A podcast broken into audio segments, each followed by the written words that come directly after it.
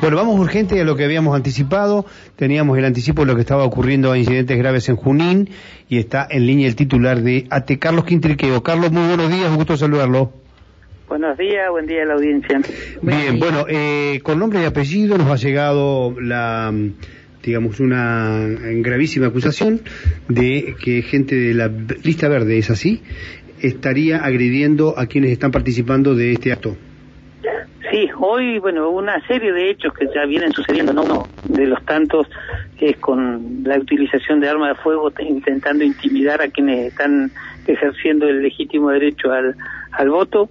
Este, son miembros de la conducción de Julio Fuentes, bueno, eh, algunos han llegado a, a Ramón Seco porque son personas de Cutralcola que están este, intimidando. De hecho, hace, hace momentos también intimidaron a mi hija, que, que, nada tiene que ver, el por ser el hecho de ser mi hija la, la intimidaron.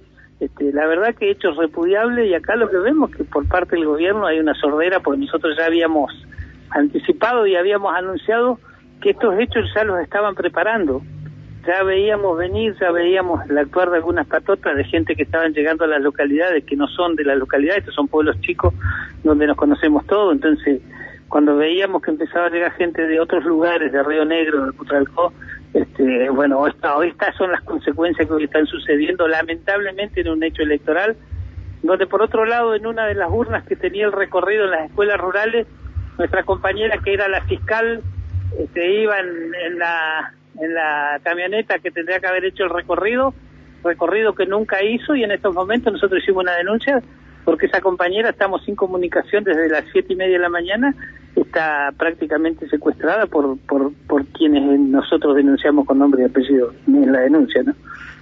Bien, ¿y ella que es eh, fiscal? ¿Está fiscalizando parte de la...? Ella era la fiscal, la fiscal de una de las urnas que hacía la urna del recorrido de las escuelas rurales. El recorrido que nunca se hizo bueno, la cosa que no aparece ni la urna ni nuestra compañera que iba en el mismo vehículo donde iba el supuesto presidente Mesa y el chofer que iba en la, en, la camioneta que estaba llevando movilizándola. Bien, o sea que estarían siendo retenidos por la fuerza, por esta gente. Exactamente, sí, sí, para que no se pueda realizar el proceso electoral. Entonces, tuvo un secuestro, eso nosotros ya fuimos a la policía, hicimos la denuncia, pero vemos una lentitud en el accionar policial, la verdad que, que nos sorprende, ¿no? Sí, me imagino, me imagino. Eh, bueno, Carlos, está entonces planteado los hechos de esta manera. Ustedes ya también han recurrido al auxilio de la policía, de la fuerza pública. También le han pedido al gobierno que intervenga. Y, eh, bueno, seguramente habrá que también alguna actuación en sede judicial.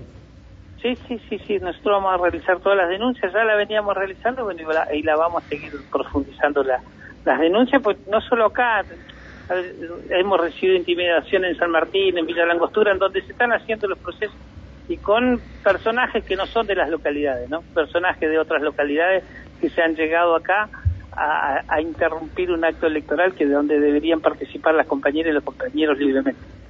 Bien, muchísimas gracias por estos minutos y esperemos que este, se aflojen las tensiones. No, gracias a usted por Hasta luego.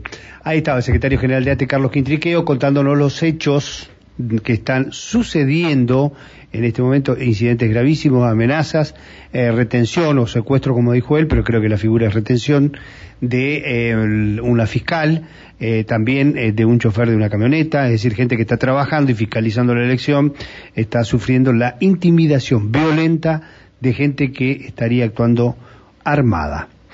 esto es lo que nos da oficialmente el secretario general de ATE. Son 11 y 12.